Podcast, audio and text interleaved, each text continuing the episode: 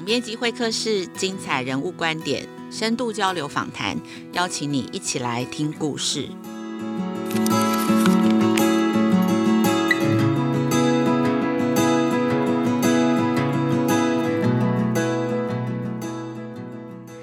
各位亲子天下以及翻转教育的听众朋友们，大家好，我是代班主持人邵文。今天录音的时间刚好是教师节哦，所以各位各位邀请到的两位刚好都是我非常敬佩的老师。他们两位有蛮多共同点的，除了都是在各自专业领域上的非常厉害的老师之外，他们还有一个共同点，就是他们的一天都比一般的人早开始哦。大概五点就可以看到他们在脸书上面跟大家道早安了。让我们掌声欢迎是国小资深老师林依晨老师。Hello，大家好，我是依晨，还有我们的王永福福哥。Hello，大家好，我是福哥，你的简报教练跟教学教练。邀请到了这两位老师，他们都是高校教师的代表哦。那我们今天也要一起来聊聊依晨老师最近出的这一本新书《高效时间管理课》。那在福哥也在当中写了推荐的序哦。如果大家有看过这本书的话，里面依晨老师有特别讲到这本书诞生的由来。它其实是从我们今年二月翻转教育邀请老师的一场讲座开始，短短不到半年的时间，这本书就这样诞生了。它根本就是高效时间管理的一个。铁证，那很多人都会非常好奇，老师不只是写书，写书的过程中，他要教书，还要照顾三宝。很多人都很好奇他怎么做到。那我自己最佩服的还不是这样。我记得我之前私讯还说：“老师，我才不要像你一样啊，做这么多事情要这么早起，好辛苦哦。”诶，但是老师不一样哦，他其实都笑眯眯的跟我说，他觉得他不辛苦，因为这些事情都是他非常喜欢做，也非常高兴做的事情哦。那我觉得这个才是让我最佩服的地方。是不是先请以晨老师跟我们先来分享一下这本书的诞生，以及你最想要跟我们分享的事情是什么呢？好啊，谢谢邵文，嗯，很开心跟大家分享，真的就是邵文是这一本书启蒙者吗？其实那时候翻转小剧，他就说，哎，医生老师，你要不要来聊一下时间管理？然后其实我不常讲这个题目，我只有在出任教师的时候跟大家分享，我就说好。结果没有想到，就是那一场研习，有好多老师都觉得非常的受用，然后很多出版就是亲子的亲子天下的伙伴，他们也都来听，然后听完之后就开始实作，然后就是连行销啊，然后还有那个各部门，然后他就说，哎。那编辑就说：“以晨老师，你要不要来写一本时间管理？”所以跟大家报告是二月的时候线上讲座，然后三四月的时候跟编辑开会定调。我大概是从五月开始写，写到七月，大概写两个月的时间。那就像邵文刚刚说的，你知道五月，今年五月一样啊，是线上课。六月更惨，因为六月是我毕业班、毕业季加葡萄季，又要去采收，又有。三宝，然后要负责家里三餐，然后一样线上推荐啊，然后还有演讲，然后还有专栏，都是同时间进行的。那这本书，我自己觉得，其实时间管理并不是说每个人的方式都是一样。那我希望给读者最好的，所以我就很希望说，我可以把很多的资料就把它放在这里面，然后让读者可以省下很多时间。所以这段期间里面，我大概就是搜罗了两百多本，你知道，就是关键字高效啦、时间管理啦，然后还有什么妈妈，你知道妈妈妈妈时间管理，我看过律师妈妈，看过医生妈妈，看过外商妈妈，看过日本妈妈，我全部都看过这样，然后把它的精华浓缩在里面。那我挑。我觉得就是最统整系统，然后最对我我有帮助的，把书单放在后面，那就是这一本书诞生的起源。对，这也可以证明我们亲子天下团队也是高效团队，两个月把老师对，都是我进步的团队。对这本书，那我觉得真的不容易哦，因为依晨老师做事就是这样，他不只是自己写，他事前其实是搜集了很多很详尽的资料之后，消化贯通之后，才写出了这本精华哦。对，然后我自己其实坦白讲，我自己不是这么。喜欢看时间管理的书，因为我常常都觉得工具大家都会说，但是其实都做不到。但是事实上，我觉得这本书绝对绝对不是只是一本工具书。如果大家有兴趣的话，真的要好好的来拜读一下。我觉得它真的是一本真的是帮助大家重新醒思与整理人生的书哦。因为它这本书开宗明义，依晨老师写的非常好，他就告诉你，我们没有办法管理时间，但是我们可以管理的只有自己哦。我觉得这就是非常有哲理哦。会福哥本身也是一个高效时间间运用的高手哦，可能跟依晨老师是不同门派、不同路数的。等一下，依晨老师好像有很多 也很想要请教福哥的建议哦。其实依晨的这个书啊，嗯、那我我也写推荐，也看得很仔细。我最后面得到一个结论呢、啊，其实我给大家一个精华。好，这本书的精华就是，其实依晨老师又有一个双胞胎，一定有一个一定有双胞胎，因为他一定不是自己一个人做得到的，不可能，就我觉得不可能，不可能，我觉得不可能有人可以同时又有三个孩子，然后在学校又教课，不合理，做行。然后又读书又写，我觉得应该是这样，就是一个人就是负责做工作的事情，所以去学校的时候可能是另外一个林依晨，发文小编这样吗？对 对，对这个是姐姐，这是双胞胎姐姐还是妹妹？今天上节目，承认吧？你是姐姐还是妹妹？你承认？你可以承认。我不知道哎、欸，因为我我刚刚就我今天白天在学校，校长也问我说：“哎、欸，你体力怎么这么好？”对，哎、欸，校长你每天都看着我。对，我觉得那那我要说的是，太难了。其实这一本书就是。虽然它是两个月成书，但是其实我接触时间管理真的是从，就书中里面写到，就是我从呃年轻的时候，从高中，然后家庭遭遇变故，我很希望去不要因为经济的挚爱，然后活出我的人生，所以我做了很多的努力。那这二十几年来，真的是从任何手账、任何时间管理，光手账的书，我大概起码看了三四十本。以上就是在我脸书都会一拿出来 po 就是十几本这样，然后每个每个去尝试。所以其实在这个书写的过程当中，我之所以要看那么多本书，并不是我对时间管理有什么疑虑之类的，不是，因为其实我后我有很多东西已经过了那个阶段，我可能不太知道新手或者是刚刚接触的人会有什么困难，所以我就要去看一些书把它补足。那我也会希望说，哎，我用的方法是 A，那会不会有些读者他想要用的方法是 B？所以光是找目标这个。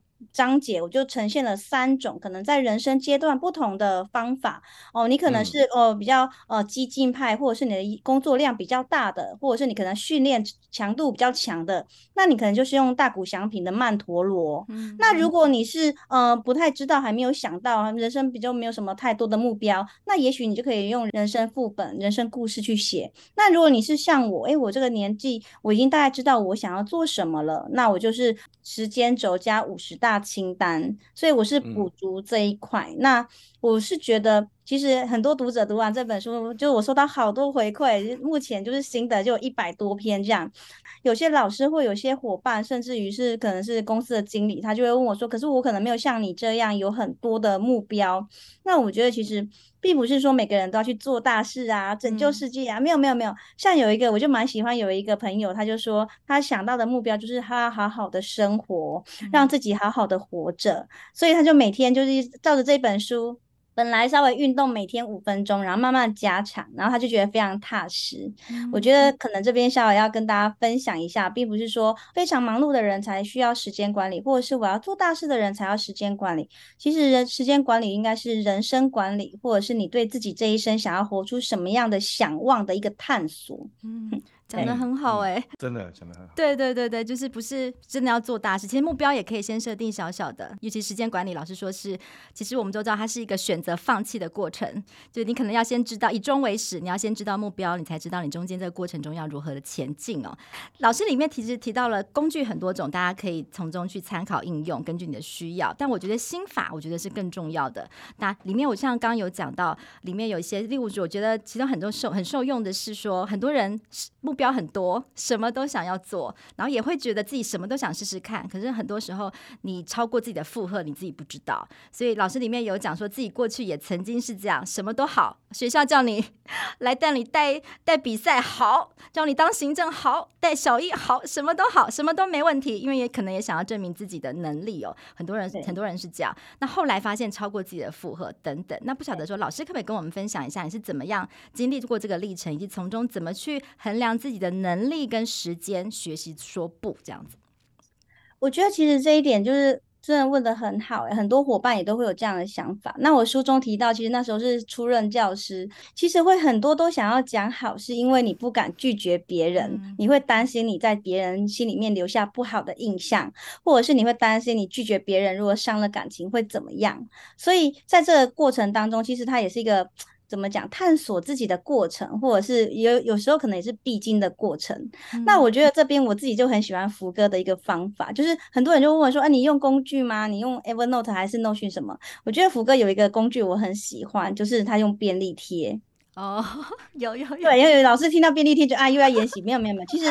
你可以发现哦，就是你看便利贴小小的，你真的觉得我在书里面有提到啊，我们都觉得我我今天可以做很多事情，我们都大看了一天的价值，但是我们都少看了一年的积累。嗯、你看像福哥，我就觉得他印象很深，他你看他多么繁忙的人，他每天就是把今天最重要的三件事写在便利贴上面，写、嗯、完就划掉而已。他其实就是一个选择的过程。是、对对对对，像这样多张。对，那比如说像我，我年轻，因为我使用手账，其实从国中开始，二十几年的手账，我每一本都留下来，嗯、你就会可以看到我使用手账也不是刚开始就可以非常上手，我前面就可能我这个也想做，我那个也想做，我这个也想做，我一天可能写了排了十几件，然后排完之后你就没有执行力了，因为你就觉得哇，我怎么这么苦啊，这么多我怎么做得完啊？我已经没有办法，你就输给了你的，比如说你的情绪。然后你就干脆就放弃，隔天呢，你就把这些今天所有的事情又把它抄到隔天去了。是哦，所以我觉得像福哥这个方法就很好，真的，我们一天你仔细去看，你真的一天可以做的时间是有限的，你没有办法什么都要抓。那你如果可以适时的放弃，像我每天我今天给自己的任务就只有一件而已，我就是把今天这件事情把它做好。我就觉得好，我今天的责任就 OK 了，在早上 五点六点的时候就 OK 了，然后剩下时间我就会心情非常的平稳，去接纳很多孩子给我的挑战，或者是我要带着他们走过那个情绪的低谷，我就可以，因为我已经先支付自己了，我今天哇太棒了，我今天我最想做的事情我已经完成了，所以其他我就可以好好的去陪伴我的孩子，陪伴我的学生。对，我觉得很多东西并没有说是一定要怎么样怎么样。你看，像福哥，我觉得最简单的便利贴，它工具不用太复杂，只要你用的顺手，符合你人生的价值，那就是好工具，就是好方法。福哥呢？那要不要跟我们谈一下 便利贴？啊，因为很多时候都是能者过劳哦，已经不是能者多劳，是能者过劳。像你这样，你自己决定是怎么去安排你这些时间？其实呃，其实我也喜欢大家现在越来越多人喜欢便利贴，然后因为这个东西是最简单的嘛，在桌子上就有，对，然后也不用打开什么软体，而且它它会一直在那边。你看它放在我桌子旁边，它一直在那边。那呃这么讲好了，就像刚才宜晨或是很多伙伴讲的，也许每个人事情有很多，你可能可以写十件、二十件，我相信都一定没有问题的。对，问题是你还是一次只能做一件啊。你写二十件还是一次只能做一件吗？你总不能写二十件然后同步同时开工二十件，不可能吧？所以你一次只能做一件。然后结论就是说，你呃，不管是你完成几件啊，你可能完成三件，可能完成五件啊，我或者完成十件哈，也许。可是问题是这二十件事情里面最重要的三件是哪三件？嗯，你有没有完成最重要的那三件？其实很多人以为便利贴上面只有写三件事情，不是啊？你看我的便利贴上面其实有写很多嘛，但是。这一边哦，在这一边就是我的杂事啊。杂志有什么？杂事，譬如说杂志有像今天写的杂志，要帮小朋友订杂志啊，要去买咖啡豆啦，哦，然后呢，要这个诶问这个什么呃 Podcast 的什么东西啊，哦，然后所以你看我的这个，如果你看到画面的这个伙伴就知道，哎，其实杂事很多，但是你们看重要的事情没有哎，没重要的事没有，为什么？因为重要的是今天就受访啊，就就是今天 接受采访，然后今天采访采访别人，然后接受采访，然后。做事前功课这样子，所以我其实也有写了几个 schedule，就是要要呃接受采访啊、议程啊，那就这样子而已。所以我的意思是，呃，每一天我可能会把一张纸分成右边跟左边啊、嗯。那其中呢，最重要的三件事情，我写在我的呃一侧这样子。这边有最重要，这这三件事情就是我最有精力的时候，我。最好的时候应该把这个事情先完完成的。嗯，他他可能就像一晨每天可能在出书的时候要写要写作啊，这可能是一件事情。嗯，或者是说啊、呃，可能某一个非常重要的需要花时间去思考的。我的意思是，如果最重要的你都没有完成，那、啊、你回一大堆 email 了，然后你找一大堆资料了，然后你看一大堆闲书了，可是你最重要的事情没有完成啊，你你还是没有完成你应该去做的事情啊，这样子。所以。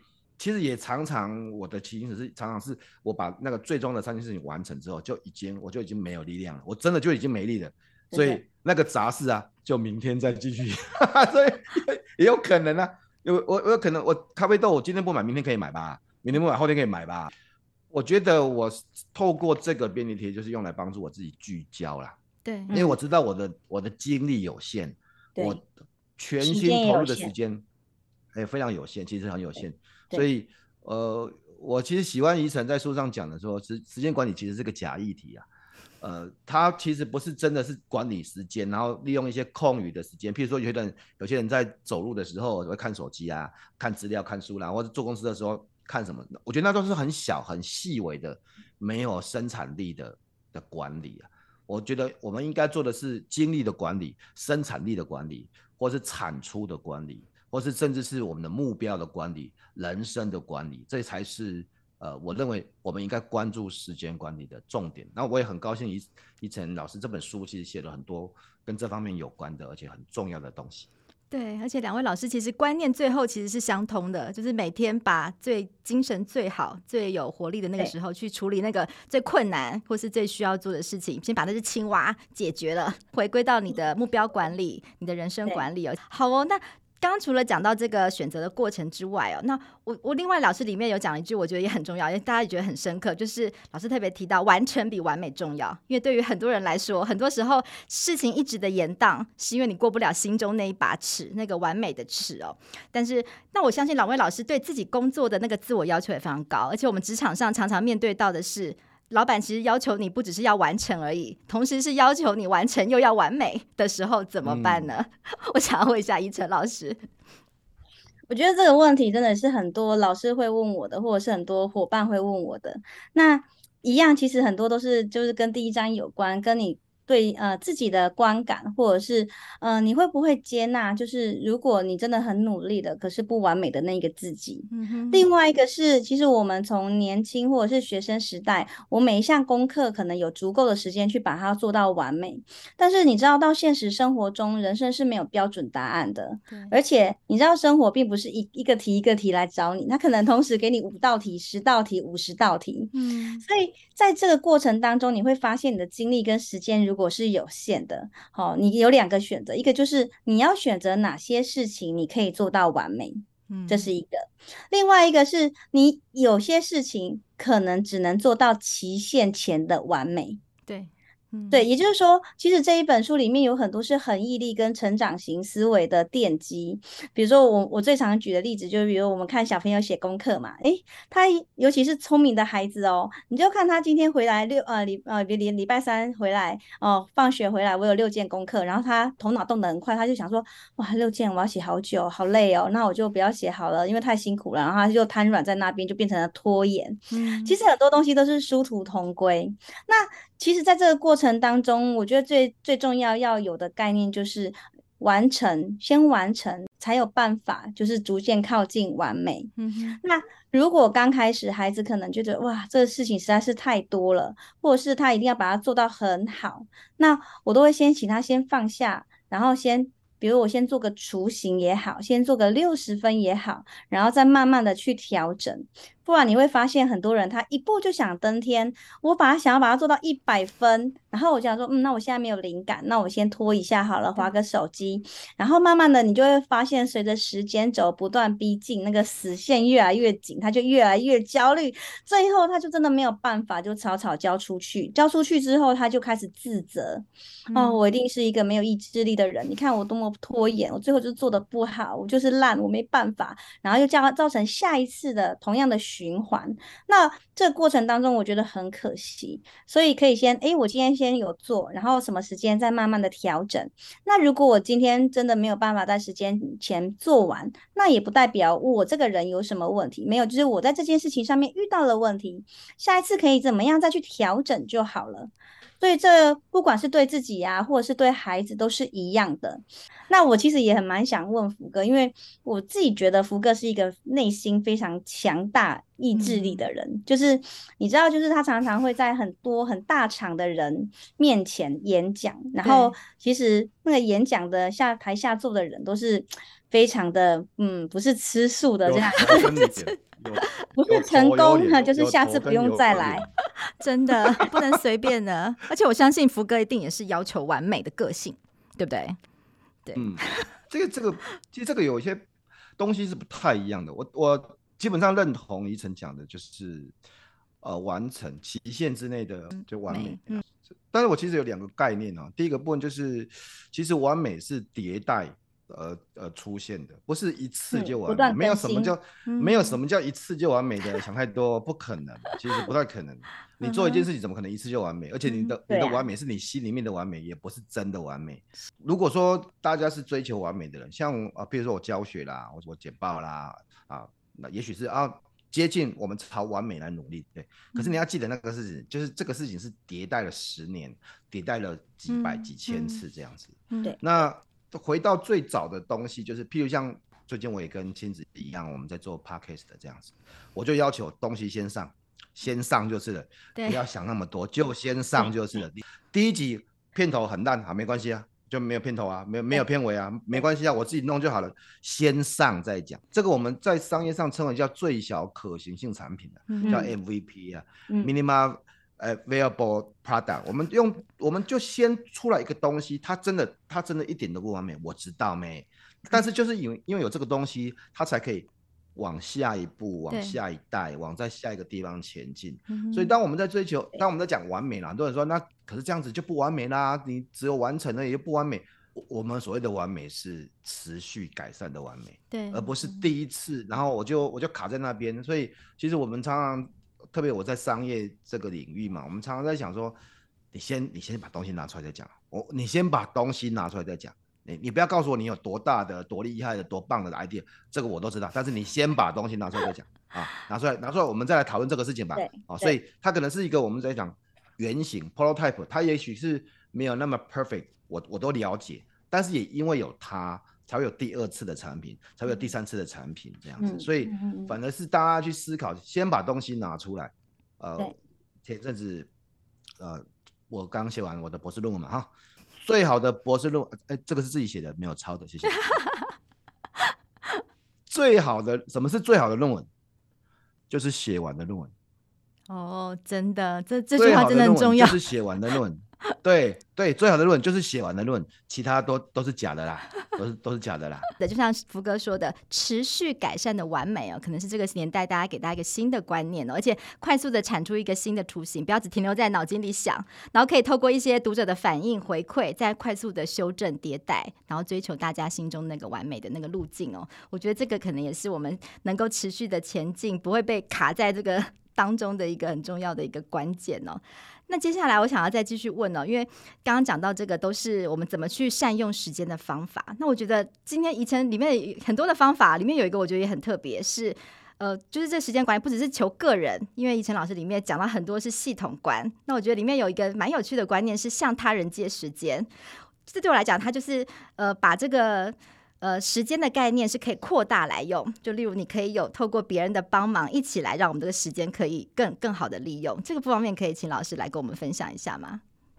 好啊，我自己其实很喜欢这个概念。其实它跟建造神队友其实是差不多，也就是说，我身边不管同事啊、老公啊、小孩啊，其实都是我的神队友。如果你这样培养起来，因为你的时间不是你的时间嘛，其实有时候孩子一一有麻烦或者是找你，你的时间就会被他分割。所以事实上，在这个过程当中，你要去看的是系统的，就是希望如果我们这个团队可以共好。所以像很小孩很小的时候，就让他们自己领导自己。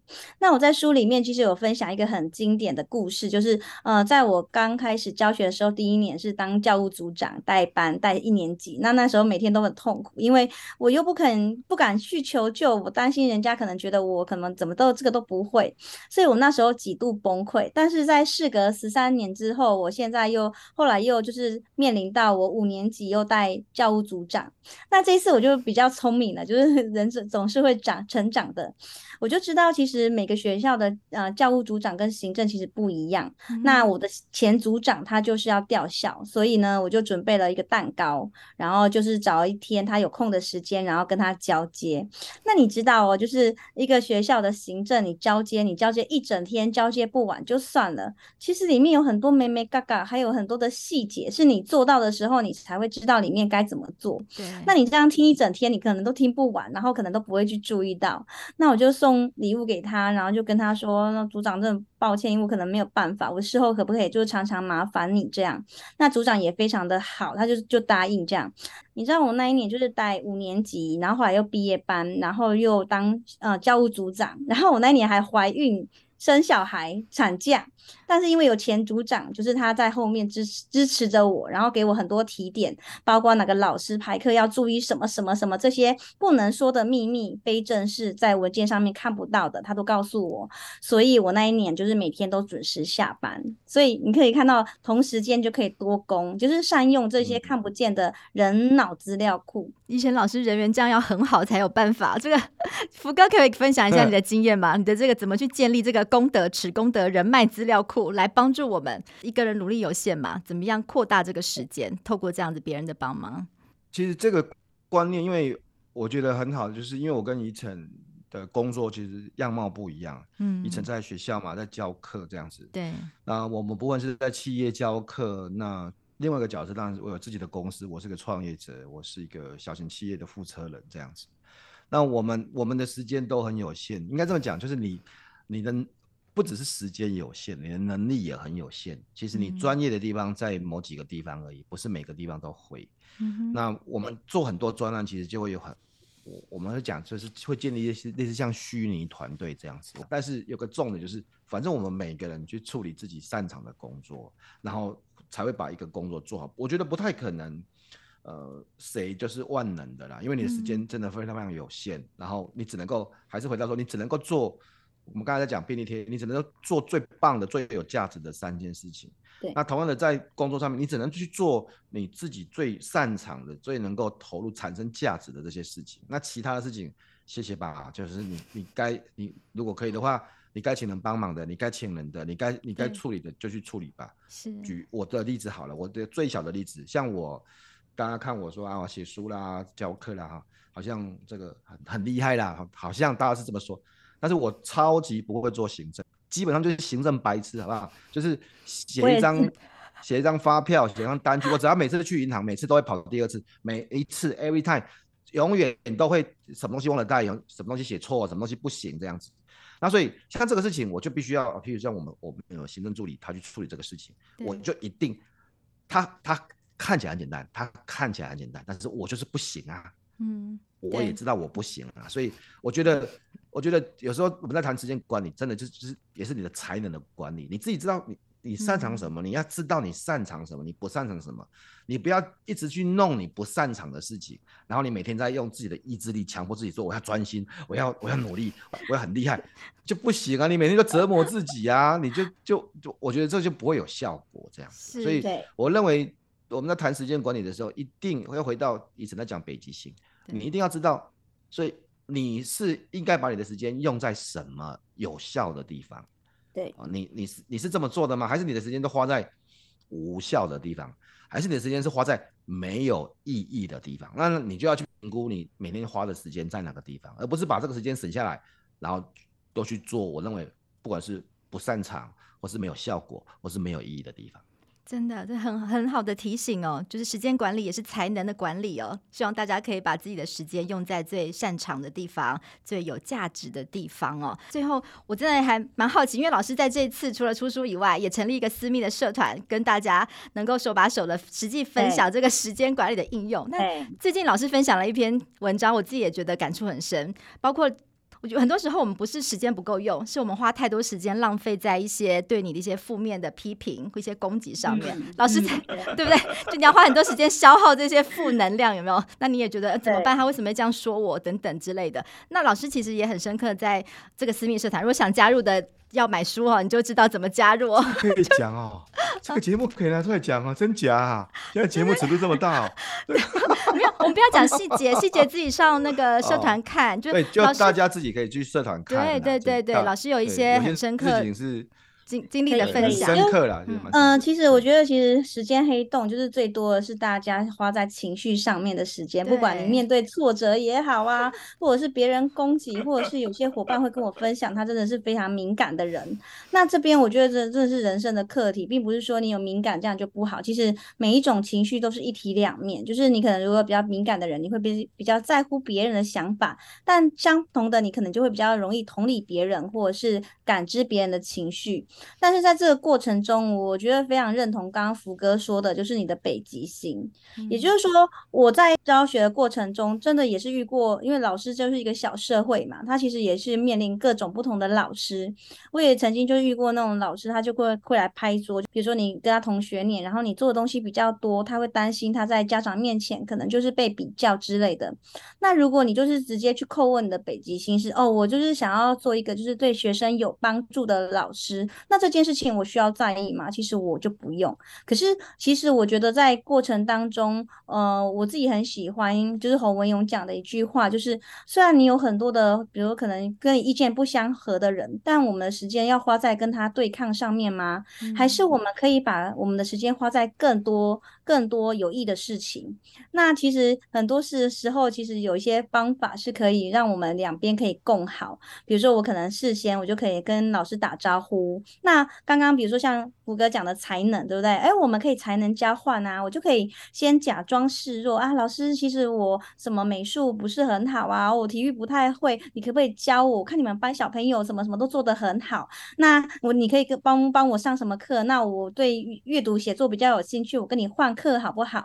我有时候我甚至会假装就是有计划，然后我可能需要你们班那个年级的小朋友啊，帮我完成计划，你可以借我课吗？嗯嗯、类似像这样，那这样子的话，他的压力会减少，你又有可以有机会用他的学生去说服他，那不是就是双赢吗？那在这边的话，其实你如果有些人跟你意见不合，你可以不用跟他当敌人，对，我可以，甚至也许不用到朋友，但是你就可以少掉一些敌人，在这条路上面可以帮助你完成走向北极星的人越来越多，那也是一件好事。你可能有一些。真的是，他就本来对你是有成见的人。那我刚刚那一招也很好用啊，我就会故意的，就是看看我们学校 哪个同仁最会帮忙传话，我就会故意到他面前，就是说，哦，我好仰慕那个老师哦，他脑怎样怎样怎样。那这个话一定会传到他耳朵。你让你直接跟他讲，他可能不相信，但是传很多次，对，三人成虎，他慢慢就会相信。所以我觉得在这个过程当中，有时候有一些技巧，虽然你不是真的是很真心，但是我觉得就是你的目标是哦，我希望为了大部分的学生好，那你可以不用树立敌人，减少这些抗抗力，可以让你把更多的时间跟更多的情绪跟精力花在你想要利他的部分上面。我觉得这是很划算的投资，对，所以我觉得可以这样去做。那我也 其实我是。出版这本书之后，我的私讯收到很多心碎的故事，还有很多 嗯，私讯变成 变成心理辅导的。书出那个心灵成长，对对。下一本书的题材已经在收集中了。对对，你看我马上就知道，马上就反应过来，这下本书可以出心灵成长的书。哎，跟大家分享，就我呃这一本第四本九月就会完成，明年就会出版，请大家期待。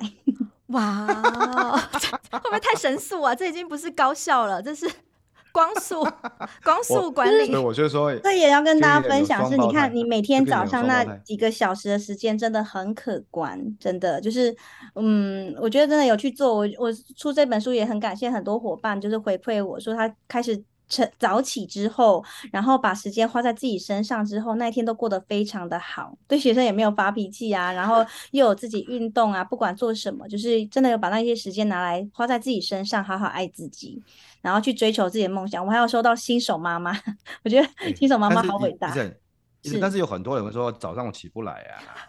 哦，就是以前那就是福哥的标准答案啊。福哥就会说，那你就早点睡呀、啊，是吗？你以前就是早起的人吗？我呃，国大学的时候是因为我那时候就是我们家真的是负债，所以我真的是无时无刻都在动脑筋赚钱，嗯、然后赚奖学金，嗯、然后我甚至会在我的闹钟上面，嗯、因为我我们我们家全家那时候都在还债，我就会贴说，就是我爸那时候也都很早起床，我爸那时候都四点就起床要去做生意，嗯、我就会贴说，哎、欸，你爸都几点起床？你几点起床？然后就赶快起床，然后赶快去做事情。但后来，其实我觉得也是受到一个啊很可怕的人物的影响，就是福哥，跟我又有什么关系呢？你看每天哦，这个福哥真的有的时候真的，你去看他每天都四点五点四点五点四点五，我记得他去垦丁的时候也是四点去。阿里山的时候，他也是五点；去露营的时候四点半。等一下，等一下，你本来就早起的，都等一下。福哥就会说：“其实我只是年纪大，睡不着。”没有没有没有没有，你刚才就是说你本来就早起的，就跟我没有关系。没有，我过了好几年，然后我就我那时候真的是很怀疑，我想说那么早起来精神会好吗？就可能就是还是昏昏沉沉啊。但我就真的很感谢福哥，就是我已经讲过很多次，但我还是要再借这个机会。我那时候其实也算是类全职妈妈，我那一年刚好育婴假。你知道全职妈妈育婴假就是一份非常甜蜜但是很沉重的工作，它就像一个长时间的马拉松。你每天做完很多事情，但是你觉得今天好像都没有做到什么，你都没有为自己好像没有一个说得出口，然后也没有人跟你说话，然后每天就是喝奶，然后就陪玩，然后每天就是疲惫不堪，然后你会觉得。啊，心里面好像被就是被闷在一个就是瓮里面，然后没有出口。然后那时候我就看到福哥，他就说他很早起床，然后就想说好吧，反正那时候我带我的孩子，那时候两岁多，Turbo Two 嘛，就很可怕的年纪，他就很早睡，我就跟他早睡，然后就是大概九点睡，然后隔天就是真的四点起来。然后因为起来，我刚开始也没有说要写稿什么，我就是慢慢先看书，嗯、做一些自己喜欢的事情。等到孩子起来之后，我就觉得。诶，我今天不一样。我今天有做我自己喜欢的事情，我有把时间先支付自己。我今天过得不错，我今天有就是成为我自己，不是只有某某人的妈妈而已。然后我那时候就觉得，哎、嗯，慢慢看多了，就觉得哦，我好多话想写哦。所以那时候因为育婴假没有办法去跟 TFT 就是偏向老师分享，然后他们就一直问我啊，老师怎么办？我的孩子好多状况哦，然后就一直一直问，然后我就想说，那怎么办？我一个一个去去教他，要花好多时间，所以就感谢福哥那时候，然后就是开始写小学生年度学学习行事历那一本书。那那一本更快，那一本花了二十天，就是五月七号写到七月七号完工。我知道我为什么要来上节目，就是 我现在来这边，就是宜城证明我这件事情。然后呢，这个亲子天下应该付版税给我，就是我负责 帮宜城老师把把书推出来。没有啦，其实就是本来宜城老师就早起的，只是刚好有一阵子刚好也是因为我博士论文，然后又有很多事情没有完成。因为那一年就我书上也在推进去上面有写，那一年我必须要完成我的博士论文的计划书，我要比完铁人三项，我要出书，我要做线上课程，我我要拿到合气道黑带，一整年的时间，我给自己设了这样子五个高的目标，每个目标都很有挑战。你知道你你就像这个北你你的北极星如果有五颗五颗，然后都很大颗，然后都很大颗，每一颗都很大颗。就你有五颗啊，我们都做一颗。对，你看，如果有一个你，你有五颗北极星，然后都在前面，而且都很大颗。你看，你你，我跟你讲，你五点都觉得太晚，我怎么可能把这个事情做得完？我我写书，我怎么会有力量去运动？我运动，我怎么会有？我运动要去比铁，我运动怎么还会有体力再去练武术？我去练，我我练了武术之后，我下面是不是要加个警语？就是这不是非常累，请大家勿尝试。就是先北极星一颗就好了，先一颗把自己活好就好了，真不要一次定五颗。所以这是神人等级的才五颗吧？真的是被逼到的啦。我们有空，我以后也可以谈。其实我我我以前读书的时候，拜托也没有睡到十一点，我怎么会起来啦？我妈都叫我叫不起来的，好不好？对，这怎么叫早起？这个这个名词对我完全不成立的，好不好？所以这个事情有机会再谈。可是我我很开心，其实就像医生，呃，今天看到这本书，我也很，我第一时间我就说这个书其实要推荐给大家，呃，就是这个书其实是很温暖的。如果假设我写时间管理啊，我跟你讲那就很可怕的，对，你会觉得哇，这个不可能做得到那种可怕的东西。可是宜城的书不是这样，我很喜欢那句话，其实你不是有问题的人，你只是一个遇到问题的人，嗯，那你就把问题解决就好了啊。哦，那不管你是你没办法早起，好，我知道你遇到没办法早起的问题，但是不是因为你有问题，是因为你遇到没办法早起的问题，你没办法做好时间管理没有关系，其实不是这样子的，只是你。还不知道怎么去做好。这本书是我负责任的推荐，我觉得，呃，很温暖呐、啊。然后你不会觉得很可怕。好哦，今天非常谢谢两位老师的分享哦。希望今天过后，或许明天开始，福哥的每天跟大家一起早起到早安的人会越来越多。哎，不错，哎，这个不错哦。是不是？对啊，对啊，这不错。但我们也从老两位老师身上，就是也可以今天收获满满哦。就其实这个每一步都是累积而来的。其实老师也不是马上就是就变成这样，可能都是透过每一天、每天的、每天的早起、每天的工作、每天的累积，而且也从两位老师身上看到。不管是一颗星还是两颗星、五颗星，其实就是自己的那个人生的价值目标，那个北极星其实是非常的清楚，以至于他们很知道自己到底要怎么样去设定目标，然后一步一步达成这个目标。因为其实每一个人，我觉得人生就是最公平的，就是每个人一天都是二十四小时，都是一样的，但是不同的人其实会活出不一样的长度跟深度哦。那我也相信时间管理的重点不再是呃多短的时间可以做出多少事情啊，重要的是我们要决定要怎么样过好我们的一生。那我们今天非常。非常谢谢两位老师来上我们节目，那这本书再再次推荐给大家，谢谢两位老师，谢谢一晨，谢谢福哥，谢谢绍文，拜拜，拜拜。好，那今天我们这一集有一个新的尝试哦，我们今天用 live podcast 的方式，呃，不只是录音，我们也录制了影像的这个影音节目哦，那完整的这个版本呢，一刀不剪，我们就。放在我们翻转教育的网站上，提供给翻转教育的会员朋友们观看哦。对，那如果你喜欢这一集的节目的朋友们，那也敬请你追踪，然后订阅，给我们五颗星的评价。另外呢，喜欢听人物故事的朋友，我们也要推荐，我们要推荐福哥的 Podcast 哦。